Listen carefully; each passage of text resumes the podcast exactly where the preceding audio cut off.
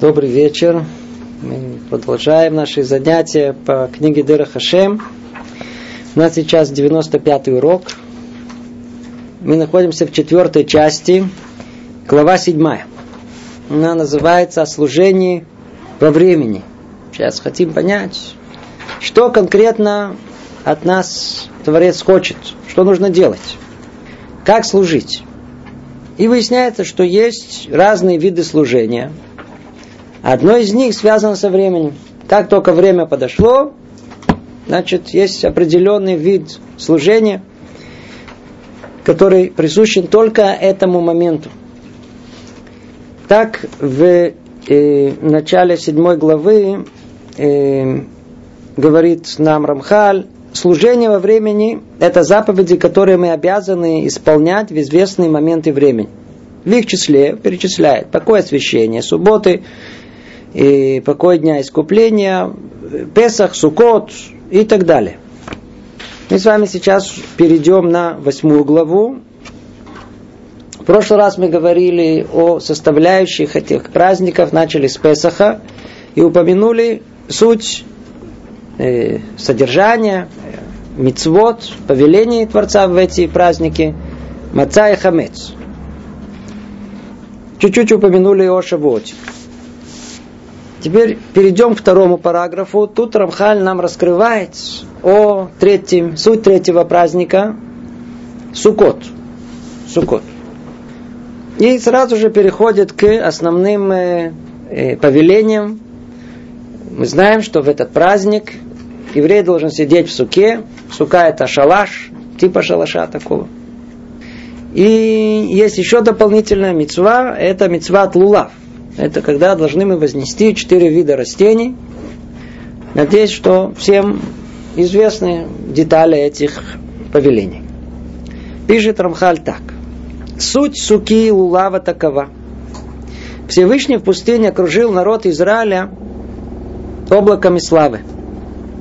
Ананея кого Кроме материальной пользы этих облаков, укрывающих их и защищавших евреев, они имели еще и большое духовное значение. С чего начинает Рамхаль объяснение праздника Суккот?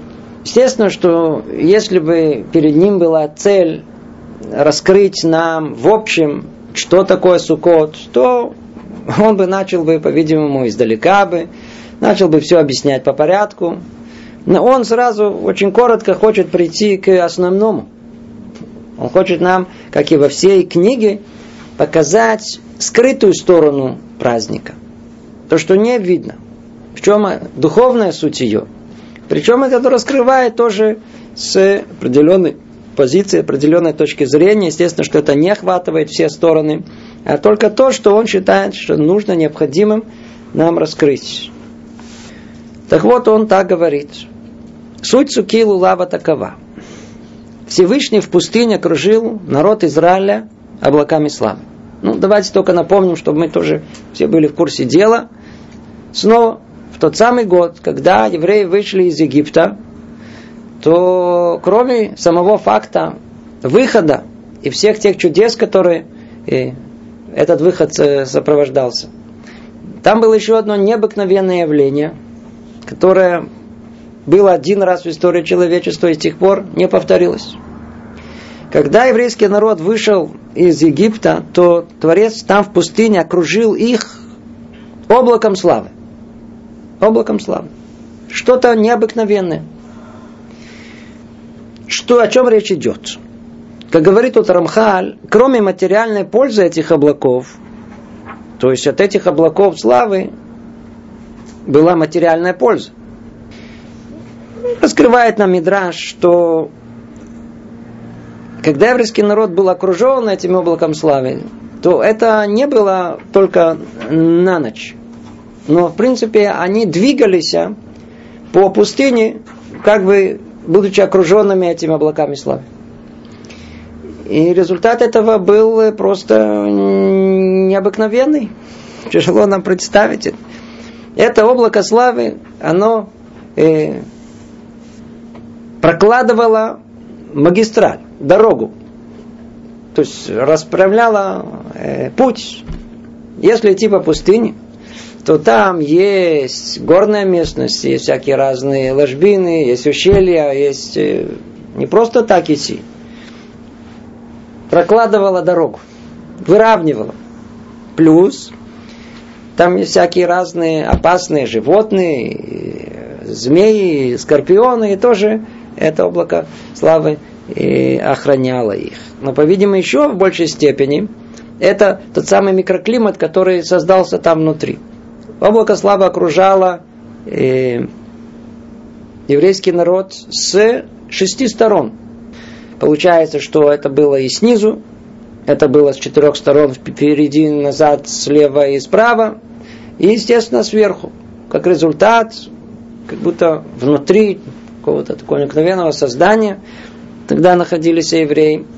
И до такой степени, что даже их одежда, она была выглажена теми же самыми облаками славы.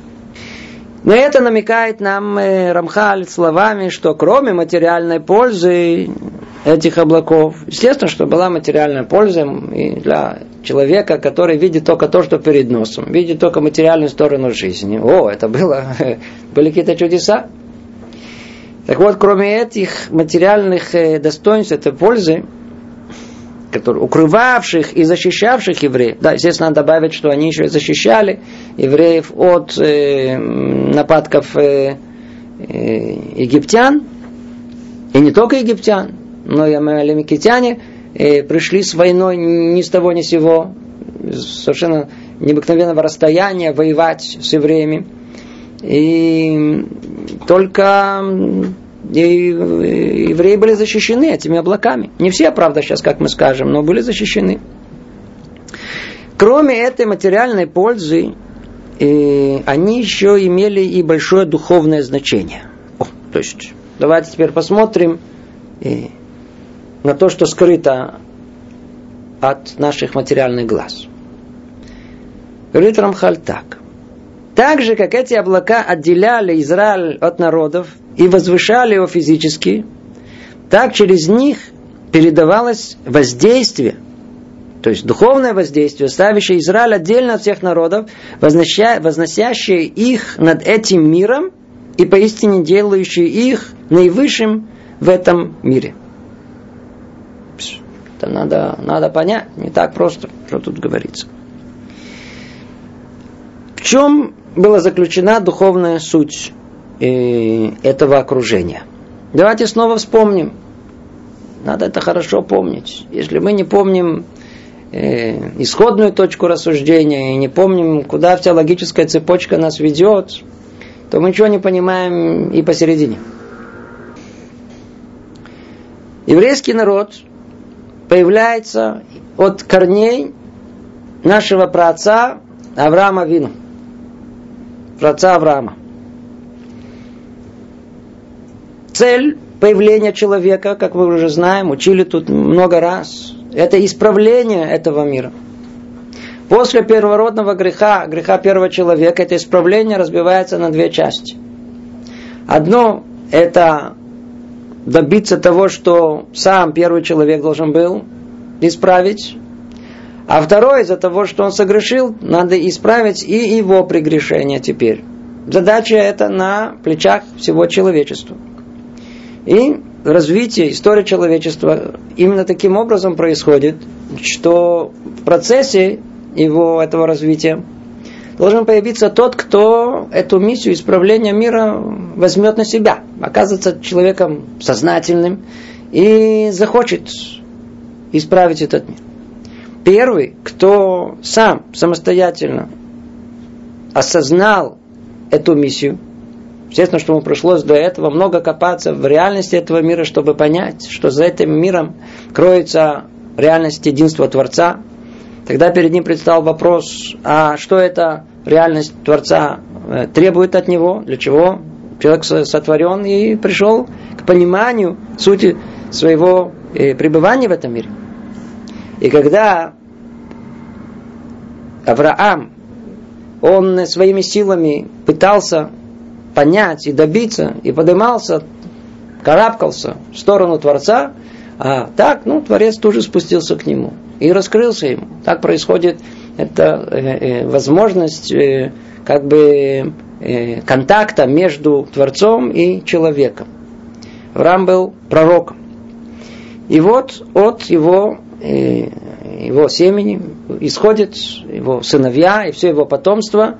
И так как он, помните, мы с вами это уже учили, это была у нас отдельная тема, много говорили, это выделение еврейского народа среди других народов, оно начинается с момента корней Авраама, и как только он получает, это закрывает всем другим народам возможность э, пойти тем же путем, и как народ, подчеркиваю, как народ являться носителем этой возможности исправления мира. Как индивидуумы всегда открыто.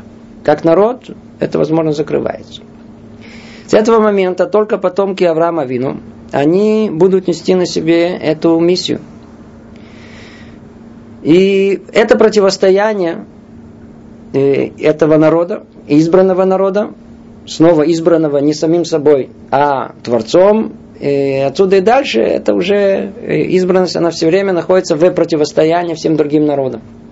Так как эта избранность, она была запечатлена на горе Синай, то, как известно, слово Синай от слова Сина, от слова ненависть.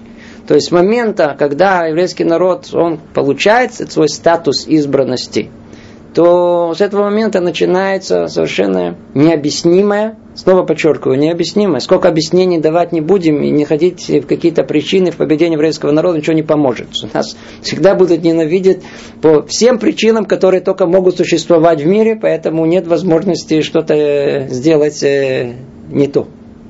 Так же, как и нет возможности сделать то, ни то, ни другое. Ничего не поможет. В этот момент, когда произошло разделение, спускается ненависть. Начинается антисемитизм, и мы знаем из всех исторических источников, что он существовал в самые далекие времена. Сколько существовали евреи, столько существовал антисемитизм. Духовный закон мира.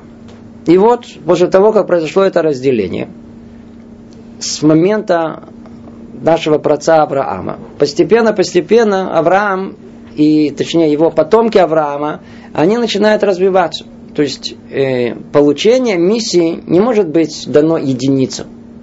Авраам был индивидуал. Исправление, оно не приходит со стороны какой бы ни было даже э, высокой, э, э, высокого качества одного человека, а со стороны количества. Со стороны количества. Поэтому необходимо, чтобы это исправление в мир принес не один человек, а народ. И этот народ постепенно зарождается. Он спускается с 70 членами потомков Авраама Вину, Ицхака Вину, Якова Вину, спускается в Египет, как бы в утробу э, матери, там он начинает развиваться, проходит состояние беременности 210 лет, и происходят роды. Выход из Египта. Оттуда уже выходит народ. Это была только первая стадия, самая начальная. И вопрос, для чего это произошло, для чего? Для того, чтобы э, в конечном, для того, чтобы э, достигнув какой-то зрелости духовной, э, как бы, условно говоря, пройдя этап созревания, придем к бармицве, теперь можно удостоиться ответственности за этот мир, и тогда можно было получить Тору. Это был праздник Шавуот. То есть евреи получили Тору в этот день. И по дороге к этому уже мы знаем, что еврейский народ находился в облаке славы. Но вот, получив Тору, то есть, что значит получив Тору, надо точнее сказать, 6 Сивана э, произошло то самое Синайское откровение, которое, когда Творец раскрылся всему еврейскому народу. Всему народу, когда было ясно и очевидно это присутствие. Видели его ушами, слышали его глазами, это было непосредственное восприятие этого мира такое, как оно и есть на самом деле, а не скрытое э, пятью приборами чувств, которые, суть которых спрятать истинный мир вокруг нас. Это было уникальное одноразовое явление в этом мире. После этого, на следующий день, поднимается наш учитель Муше Рабейну на гору Синай. И там находится 40 дней, 40 ночей, как вам известно, для того, чтобы получить там истинную Тору, всю мудрость ее. Там он получает так называемую устную Тору. Это и есть наша Тора. Последний день произошло событие, которое испортило все. В принципе, мир должен был исправиться окончательно. И тогда, если бы спустился бы, если бы не согрешили бы евреи, и тогда бы спустился бы и Моше Рабейну с скрижалями завета, который он получил от самого Творца, и мир бы пришел бы к исправлению. И тогда бы результат всего, конечный результат всего, то есть Сукот был бы когда? В 17-го Тамуза. Мир был, был совершенно другой. Но мы знаем, это не произошло. В этот день евреи не входим, естественно, мы в описание событий, Э, этого дня еврейский народ согрешил. И этот грех, грех золотого тельца, разбил наши надежды и надежды, задумки творения, чтобы исправить мир. Все вернулось в прежнее состояние, и отсюда и дальше мы знаем, что э, Машерабейну начинает просить молиться за весь еврейский народ, что ему простили это грех золотого тельца. И в тот момент, когда он еще вот 17-го Тамуза, когда он разбил скрижали завет, когда это все произошло, то облако славы, которое как бы окружали еврейский народ, оно исчезло, ушло. Естественно, что там на самом деле все было сложнее, не будем входить в эти детали, это не наша цель все это прояснить. Но та самая часть основная, которая защищала еврейский народ, э, духовно, она ушла из-за прегрешения еврейского народа. С этого момента э, 40 дней, снова 40 ночей, Шерабейну молится, просит за еврейский народ. И действительно ему было разрешено снова подняться на гору Синай. И он поднимается 1 июля, находится там снова 40 дней, 40 ночей, получает там другую Тору, вторую Тору, Тору уже для Балей Чува. Много раз это говорили, повторяем еще это снова. И спускается 10 Тишрея, это Йом-Кипур. Творец говорит, Салахтике двореха, и проститься вам, как ты просил, и этот день отсюда и дальше установлен на все поколения как день прощения. Это Йом-Кипур в этот момент начинает после этого еврейский народ э, знает о том, что если он наконец-то получил Тору, то он сейчас приходит к естественному результату, сказал бы, всего этого процесса. В чем она состоит? Помните, мы говорили, по-моему, уже несколько занятий назад. Надо видеть это в как бы всей своей динамике развития всего. Евреи выходят из э, Египта. Для чего? Сказали, чтобы нести свою миссию для исправления мира, очень хорошо. Но им нужно орудие, им нужно средство для того, чтобы исправить этот мир. Ну, Творец им дает, вот вам Тора небесная, пожалуйста, там все написано. Учите, соблюдайте. Ну а что дальше? А это для чего? Ну, сказали, для того, чтобы исправить мир. Ну и хорошо, будет исправление. В чем оно будет состоять?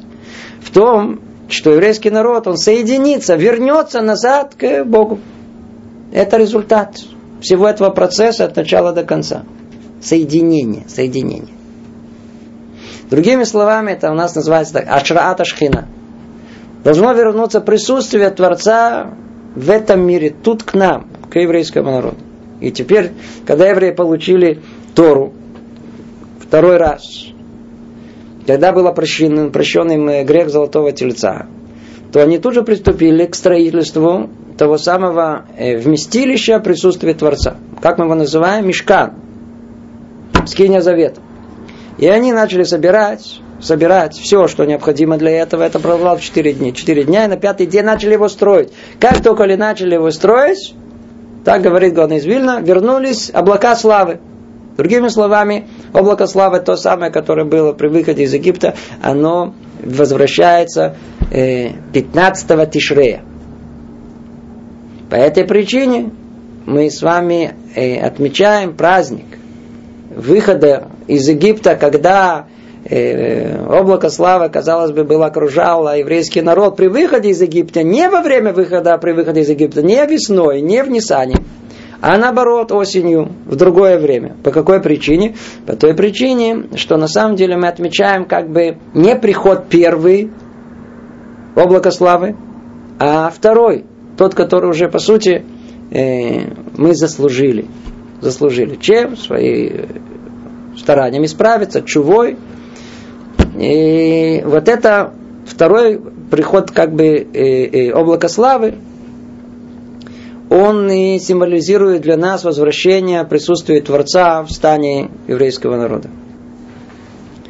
Это праздник Суккот, 15 Тишре. И в этот день мы с вами что должны делать? Сидеть в суке. Сидеть в суке. Что за сука? Мы с вами сидим не в облаке славы. Мы сидим с вами в, в типа облака славы. Есть по этому поводу и знаменитый спор э, между Раби Акива и Раби Лезер. Раби Акива говорит, что когда вышли евреи из Египта, это было сукот сукот мамаш, то есть посадил их в шалаше, где-то надо было быть. И вот чудесным образом э, каждая семья получила свою, свой шалашик. А Рабелеза говорит, нет, это вот, имеется в виду облако славы было э, покрытие, единый как бы шалаш для всего еврейского народа. Ла Аллаха установили, что Раби Лезер, как Раби Лезер, что речь идет о чем? О облаке славы. Ну, что мы с вами за ней делаем? Мы находимся где? Как Раби Акива. Мы сидим с вами каждый сукот в шалаше. Но, в принципе, между ними, естественно, никаких противоречий нет. В принципе, где мы должны сидеть? В облаке славы. Но пока мы еще этого не удостоились, а нам где-то надо сидеть, так мы сидим, пока еще мы не можем сидеть в одной суке всего еврейского народа, когда не пришло полное исправление, мы сидим в суке, но только своей семьи, про образа всего еврейского народа. И все совместное, оно состоит из частного. Сначала давайте разберемся со своей семьей. Давайте, чтобы там было сука мира, чтобы там было, там внутри было хорошо и счастье там было. Когда в каждой суке у нас будет полное исправление, тогда придет автоматически и э, сука на весь еврейский народ вернуться, как бы будем находиться в облаке славы. Это произойдет э, в будущем. Это общая идея. Теперь. Там внутри суки, оказывается, изначально мы должны еще заниматься очень интересной мецвой, которая на первый взгляд, совершенно никак не связано с, э, с этим праздником. Она даже на первый взгляд никак не связана с выходом из Египта. Это мецва вознесения четырех видов растений. Вы видели, что эти растения росли в Египте, их что там вытащили без таможни, что убрали, что для чего, как это связано с выходом из Египта. На первый взгляд, это никак не связано. Какой смысл этого? Мы сейчас тоже придем и к этим э, э, четырем видам растений. В общем, эта заповедь называется заповедь лулав по названию как бы наиболее видного одного из четырех растений. Лулав – это пальмовая ветвь, которая находится в самом начальном состоянии. Она выглядит как некая палка такая, знаете, палочка такая чем смысл его? Может быть, забегая вперед, только скажу, что если мы уже начали прослеживать весь процесс, что мы поняли, в чем и состоит и смысл этого, если мы присмотримся внимательно ко всей структуре наших праздников, то мы увидим, что там есть две линии, которые на первый взгляд никак не пересекаются. Первое это Шлошта Рогалим. Три наших основных праздника. Песах, Шевуот, Сукот. Как бы три основы. Три Три столпа, на которых как бы строится э, вознесение еврейского народа. Три раза было как бы э, связь между народом Израилем и Творцом этого мира. И как помните, мы говорили, когда это однажды произошло в прошлом, с тех пор свет этого события, он остается постоянно, поэтому мы каждый раз приближаемся по времени к этой станции, и снова заново переживаем все, что произошло как бы тогда. То есть Песах и свет особый Песаха, есть особый свет Шавуота, есть особый свет Сукота. И этот свет, это есть связан с мецвой суки. Суки. Все, все, весь этот процесс от начала до конца, это результат всего установления присутствия Творца в этом мире. Как бы это все находимся мы в процессе э, сидения в суке. Но параллельно с этим есть еще одна, казалось бы, линия наших праздников. Она начинается в Роша Шана. Это связано с, мерой, с мерой правосудия Творца в этом мире. И она продолжается в Йом-Кипур. И оказывается, что все многие думают, что ну, на этом уже все, закончилось правосудие. Но это не совсем так. Правосудие истинное заканчивается в какой праздник? Как его называют? Его нет, это не праздник как праздник, это часть, казалось бы, внутри праздника Сукота называется Ошана Раба. Там последний день, казалось бы, э, э, Сукота, странное какое-то э, э, знаю, мероприятие происходит. Молитва утренняя, она очень подобна молитве, молитве Йом-Кипур в каком-то, в каком-то смысле.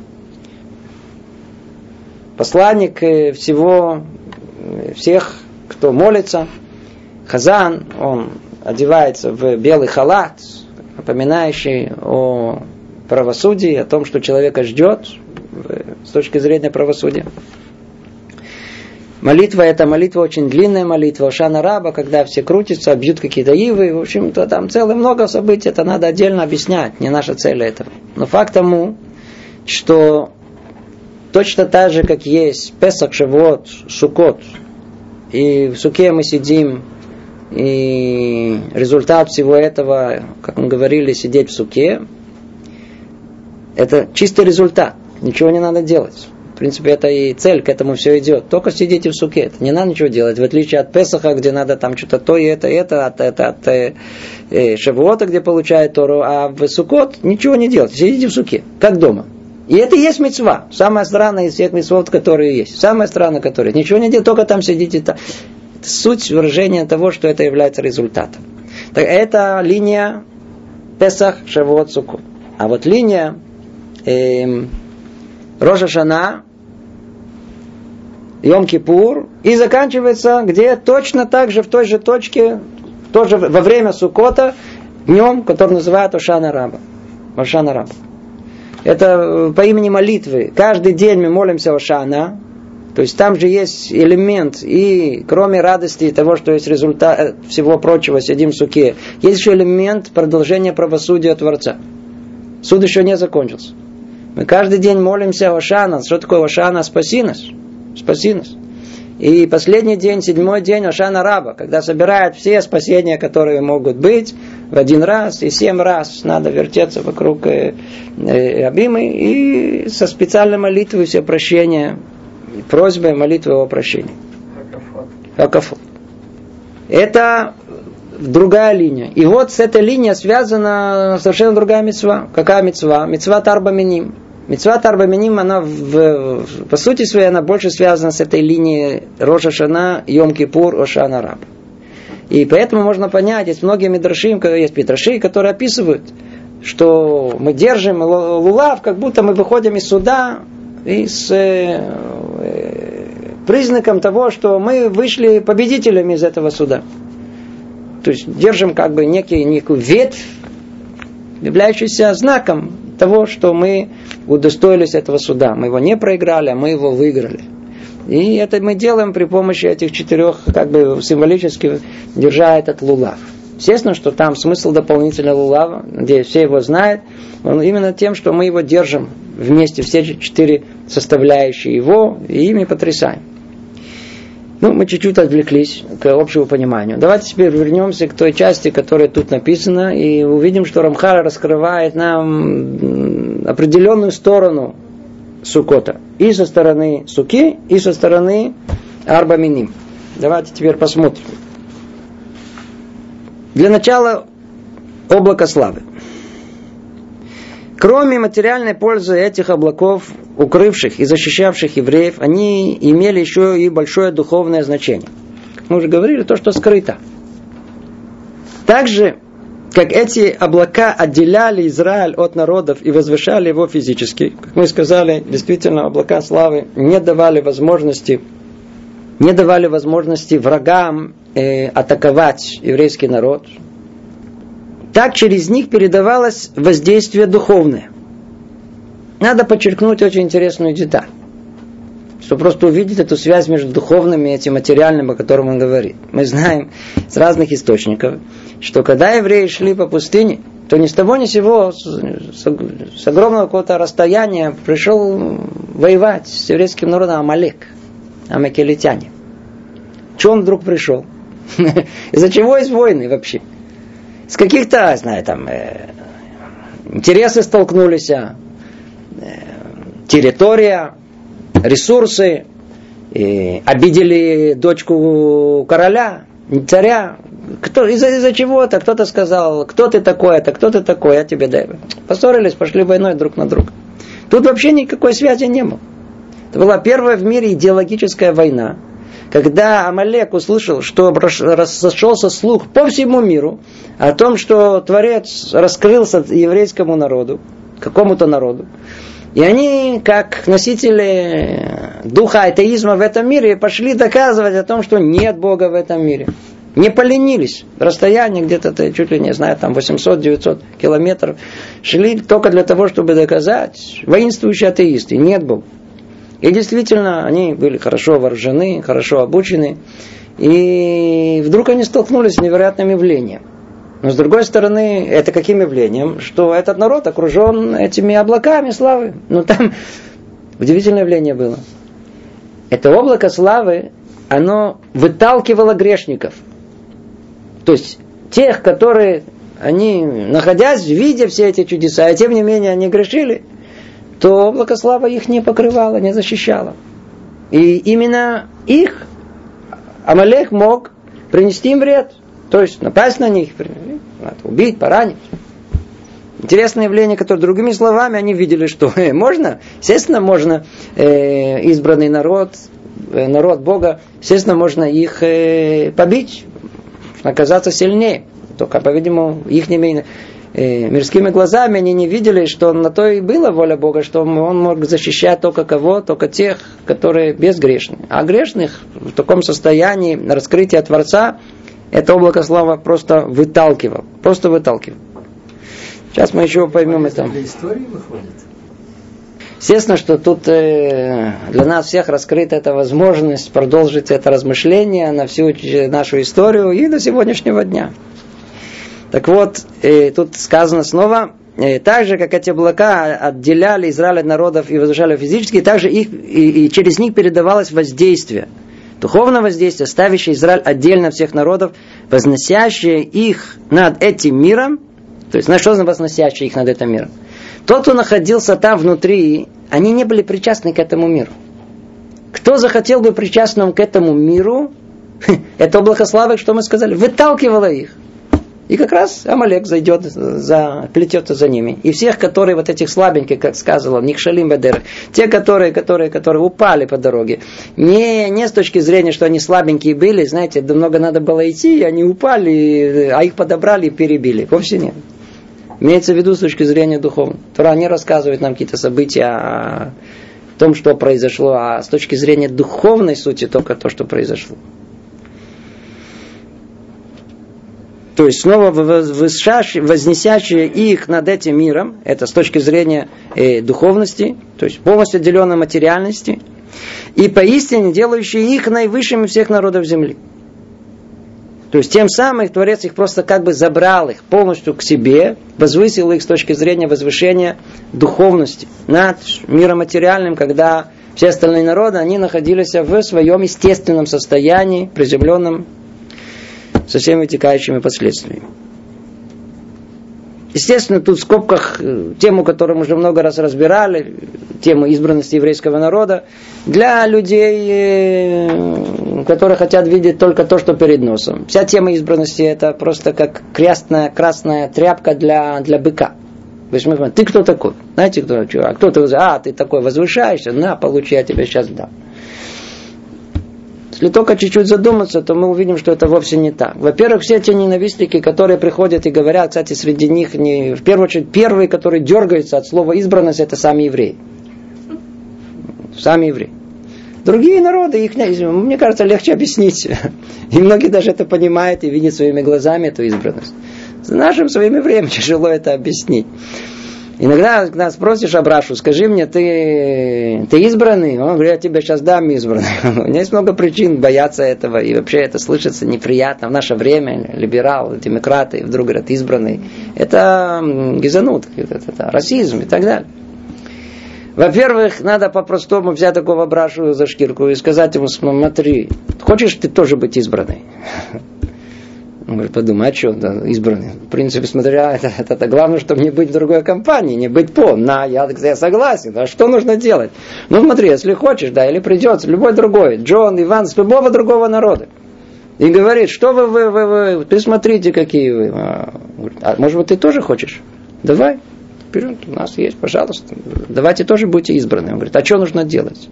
Ну, смотри. Первое, это с девушками, ну, ни-ни. Чего? Завязать. Нельзя смотреть на них, вы знаете? Он говорит, ну, смотри, в субботу, раз в неделю вообще никуда, только дома, с семьей. Говорит, что, с женой? Говорит, да. Один на один? Говорит, да, запертым в комнате, да. Еще что, с детьми еще? И, конечно, и с детьми, плюс теща. Все, комплект, все вместе. Говорит, да ты что ли? Утром вставать на молитву, долго молиться, вай, вай, вай, три раза молиться. Да. Есть только кошерное, нельзя в рестораны, ни туда, ни сюда. Он говорит, знаете что? Знаете, будьте избранными. Я не, спасибо, мне уже ваша избранность не надо. Такую избранность мне не нужно. Все лишь нам все объяснить. Для чего избраны? Для какой цели избраны? Быть э, оторваны от этого мира, от всего, что все, все приклеены к этому миру. К тому же надо по-простому знать о том, что их никто не выбирал, евреев никто не выбирал. Им всегда убегали от этой избранности, всегда их всегда, всегда чурались и пугались этого. Э, кто их? Бог выбрал их. И бегай теперь за ними, будьте избраны. Кстати, у нас так и написано. Вся наша избранность только условно. Если вы будете выполнять мои желания, пожелания, мои мецвод, тогда будете избранным. А, а если нет, не только что не будете избранным, не только будете наверху, будете на самом низу, вас все будут бить. Так этот мир устроен. Тема эта тема колоссальная. Мы уже с вами уже говорили несколько раз, я не буду возвращаться к ней полностью. Просто надо знать, что принципиально нет никакой стороны, которая характеризует расизм в этом мире. Хотя бы по той причине, что расизм предполагает превосходство на собой. А мы с вами показали, насколько это не только никакое превосходство, а с точностью наоборот. Наоборот, народ преследуемый всю свою жизнь.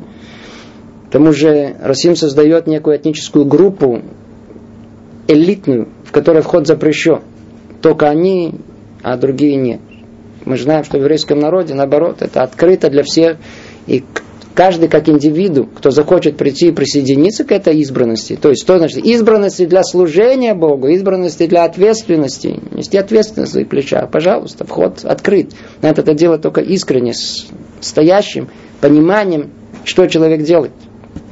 И какую роль он себя берет, и какая колоссальная ответственность перед ним. Итак, давайте теперь чуть-чуть успокоившись, может быть, чтобы не так звучало нашему уху насчет избранности, снова прочтем этот текст. То есть так же, как эти облака отделяли Израиль от народов и возвышали его физически, так же через них передавалось воздействие духовное, ставящее Израиль отдельно от всех народов, возносящее их над этим миром, то есть духовно, отделить их полностью, и поистине делающее их наивысшим из всех народов земли. Наивысшим с точки зрения не возвышения, а близости к духовности, к Творцу. Продолжает Рамхали говорит, это было сделано в свое время для Израиля, чтобы довести их до подобающего им высокого уровня. То есть вывод, окружение э, э, облаком славы, для того, чтобы довести их до нужного высокого уровня. Порождение этого события передается каждому еврею в каждом поколении. Передается в каждом поколении. Для праведников это явление само по себе, а для еврейского народа, когда только раз в год, когда сияет этот свет, особенный свет э, Сукота, тех дней, когда еврейский народ э, удостоился э, присутствия Творца в их стане. Это, говорит Рамхаль, ничто иное, как свет святости, излученный Всевышним и окружающий каждого праведника из Израиля – отделяя его от всех других людей, вознося над, над ими и ставя его выше всех. И это явление обновляется каждый праздник Суко посредством Суки. То есть это э, явление вот этого света и этого ощущения и все заново как бы уже в другом масштабе происходит каждый сукот. И это раскрытие этого света мы с вами должны ощутить, находясь в этой суке. И чтобы вся тема суки, она связана со светом. Это очень-очень интересное явление. Только, может, добавлю э, одно слово э, в понимание сути этой суки. Там есть много, много-много концепций, составляющих, э, связанных с сукой. Сука, она для тени. Слово схах, схах это сухех. То есть есть покрытие, которое, которое дает тень. Если не дает тень покрытия суки, то она не является кошерной. Тень сама по себе, это нам кажется реальностью. Но на самом деле это ее отсутствие. Цель. На иврите тень это цель. Наоборот, это лец. Насмешник. Что такое насмешник? Что делает насмешник? Он хочет реальное превратить путем насмешки в ничто. Превратить что-то в ничто. Снова переворачиваем из лец на цель. Что получается у нас? Точно такая, такой же путь. А тень, то есть цель, это превратить ничего, отсутствие реальности в реальное. Это намекает нам на глубокое понимание этой суки. Что нам реальность вокруг нас кажется как нечто реальное. Но на самом деле, что надо знать? Она тень, не более чем тень. А истина реально скрыта от нас. Поэтому, когда мы сидим в суке, в тени, должны помнить о том, что мы, мы это временное жилище. Это временное, это, это тень, это ничто, это не сама реальность, не настоящая. Это не настоящее. Мы находимся в суке, как находимся сразу же в вечности. Там есть раскрытие всего. Не, не в дому, где нам ощущение привязанности к этому миру, к материальности. Мы находимся и вне дома. Вне дома. Вне дома. Вне дома там мы должны ощутить эту временно всего этого мира, как тень проходящая. Вот она, там мне ничего нет. Так и весь этот материальный мир. Это и будет и результат, который мы хотим получить в конце всех этих праздников. Это есть истинная свобода, это есть истинное сближение с Творцом, это есть истинная духовность. Так вот, находясь там, в суке, надо знать, что тем самым, как он, это и происходит некое возвышение. И это возвышение, оно и по отношению к другим народам, которые этого не удостоились. Кстати, в скобках заметим, Потому что мы знаем, что Сукот действительно, по описанию, которое у нас есть, он связан с другими народами. Почему? Потому что когда у нас был храм, описывается, что в храме, в Сукот, и только в Сукот, приносили 70 жертвоприношений. Почему 70? Потому что в мире есть 70 народов. То есть, есть еще много других ответвлений, но основных корней, основных, которые есть в мире, это 70 народов. И согласно, этих, э, э, э, согласно этим народам, и приносили жертвоприношения в храме. Для их благополучия, обратите внимание, насколько я знаю историю, ни у какого народа и, и веры нету молитвы за все остальные народы, которые есть, а тем более жертвоприношений для благополучия других народов. Это то, что связывает Сукот с Сукой, с этим шалашом, и как раскрывает нам э, э, Рамхаль суть Суки. Теперь два слова о Мицват Лула. Продолжает Рамхаль и говорит, свет, то есть воздействие от э, Всевышнего освещает народ Израиля, увенчивает их таким образом, что когда они исполняют заповедь вознесения Лулава, страх охватывает всех их врагов. О, сейчас у нас раскрывается совершенно неожиданный аспект четырех этих э, растений, которые мы берем в руки. Кроме того, что мы сказали, что основное, что есть, оно связано с мерой правосудия, для нас есть в этом мире правосудие и для народов мира. Как бы проясняется окончательно эти отношения.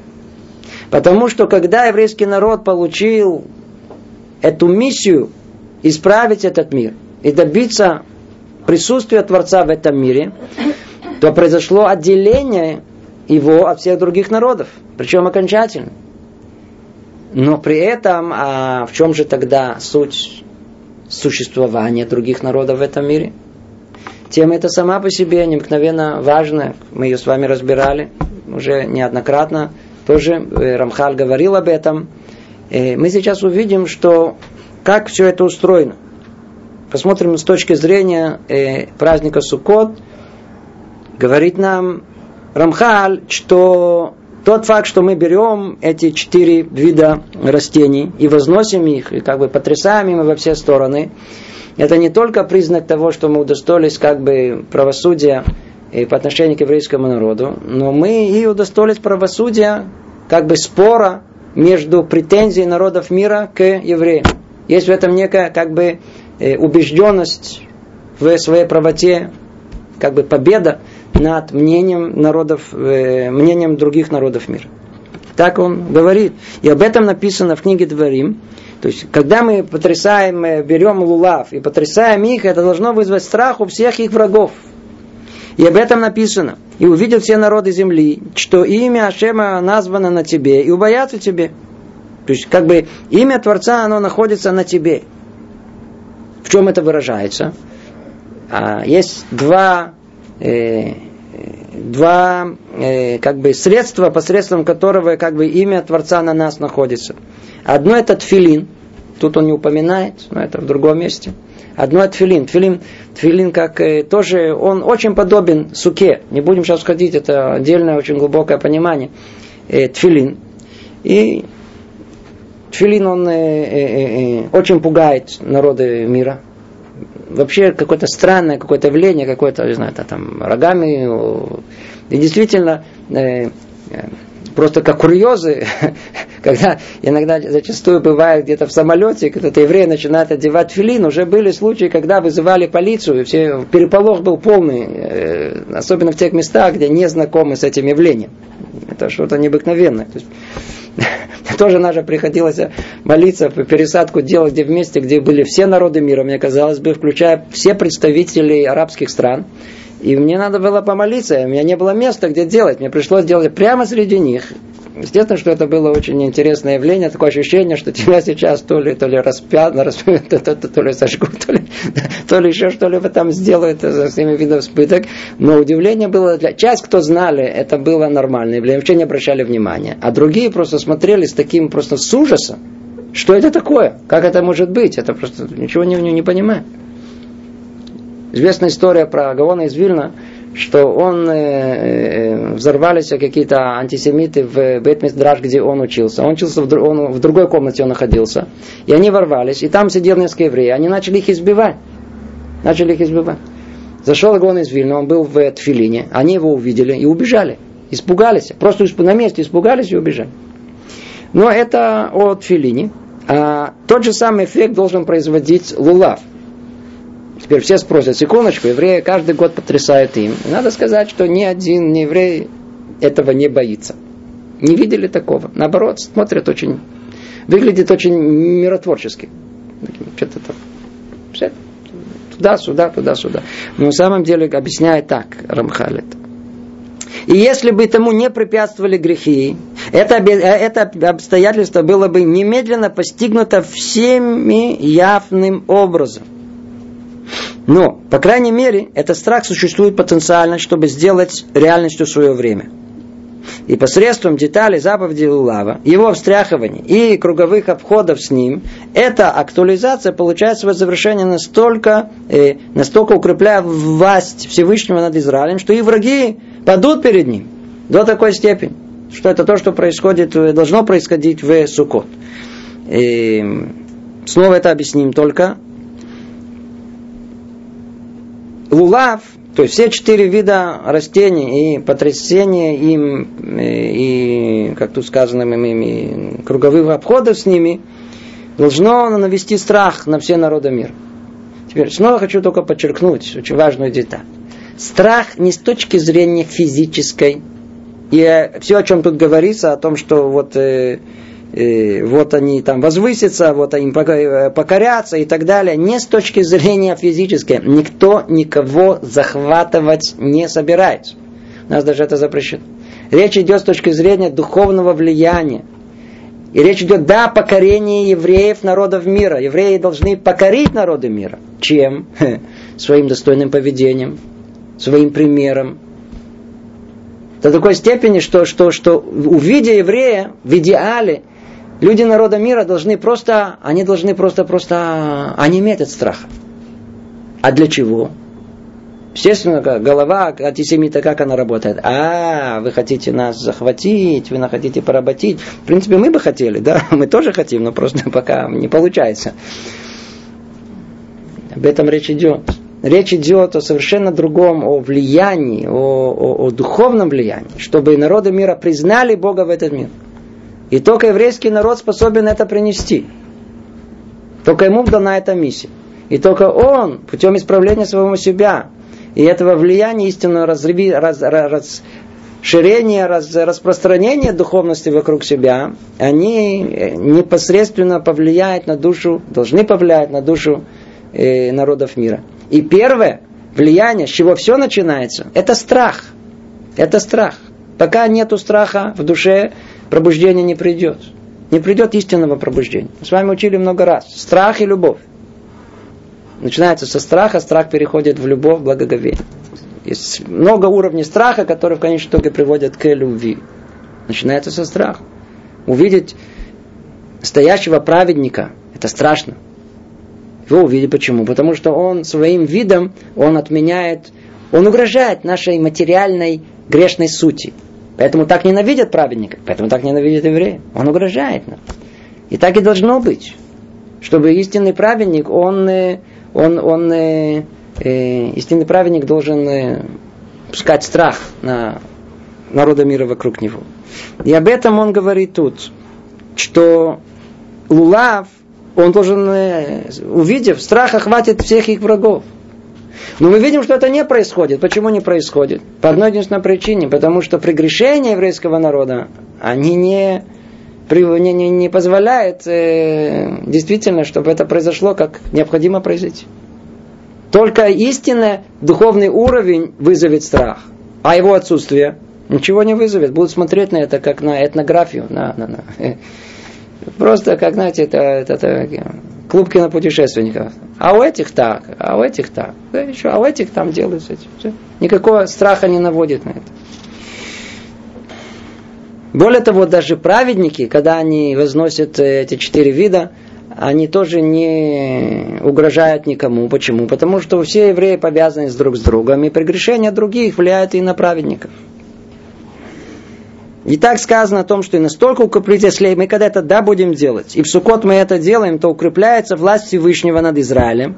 Видите? Когда мы это делаем, то укрепляется в, э, власть Всевышнего над кем? Над Израилем.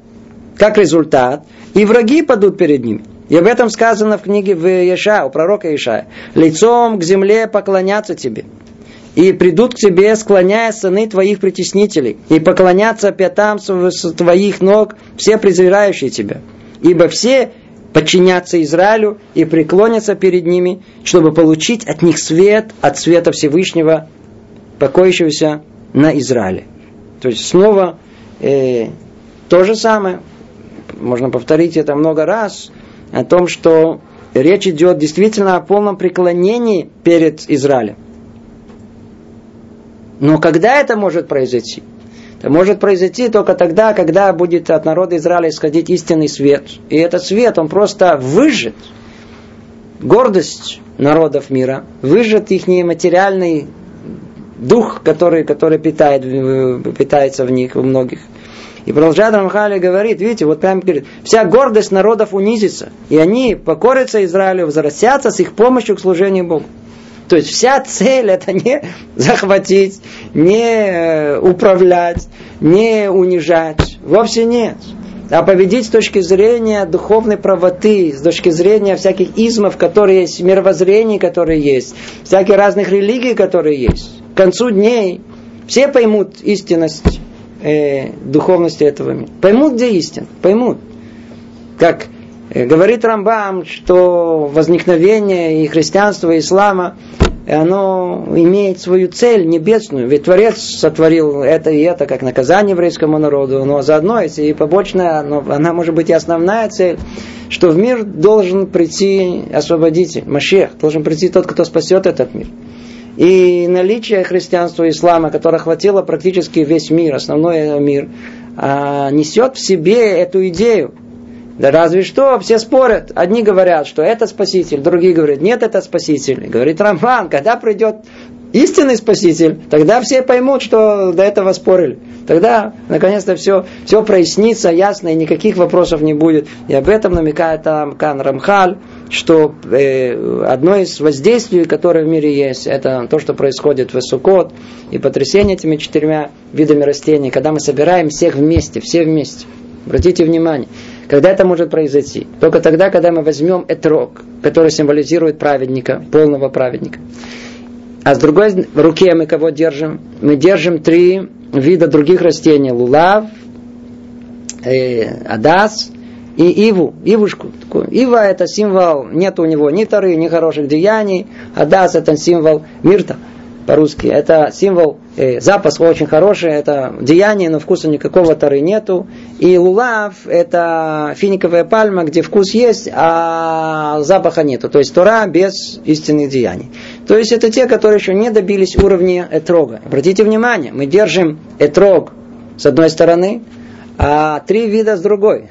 И что мы должны делать? Мы должны их присоединить к этрогу. То есть мы берем все три вида, которые в нашем народе, мы соединяемся, присоединяемся к праведнику, и только тогда все вместе мы можем удостоиться э, присутствия Творца среди еврейского народа. А когда это произойдет, то и все народы мира, они покорятся еврейскому народу, покорятся в смысле принятия того света, который они несут, принятия света присутствия Творца в этом мире, тогда и придет исправление к ним. И э, Другими словами, все, что происходит и все, что делается, это для того, чтобы и удостоить народы мира. Это тот вопрос, который мы с вами только чуть-чуть подняли. А в чем, если так, конкретная роль народов мира? Они также должны прийти к исправлению, конечно. Точно так же, как еврейский народ. Только они приходят через еврейский народ. То есть и у них есть роль во всем этом деле. Есть роль, это отдельная тема, какая роль у, у, у э, народов мира, но у них есть ясная, четкая роль с точки зрения всемирного плана, всего процесса исторического. Э, и еврейский народ должен э, удостоить и народы мира. И, и в этом смысле они несут, естественно, роль как, как помощники семени Авраама Вину, и в этом смысле есть у них своя роль, каждого в свою очередь, своя по отношению к той общей цели, куда все идет. Ну, мы с вами должны закончить, тут остановиться. В двух словах мы говорили о, по-видимому, самом, самом э, непонятном, но самом важном с точки зрения э, результата праздники. Называется Сукот и двух мецвод. Это сидеть в суке, и Митсвей Лулав. Всего доброго. Привет из Иерусалима.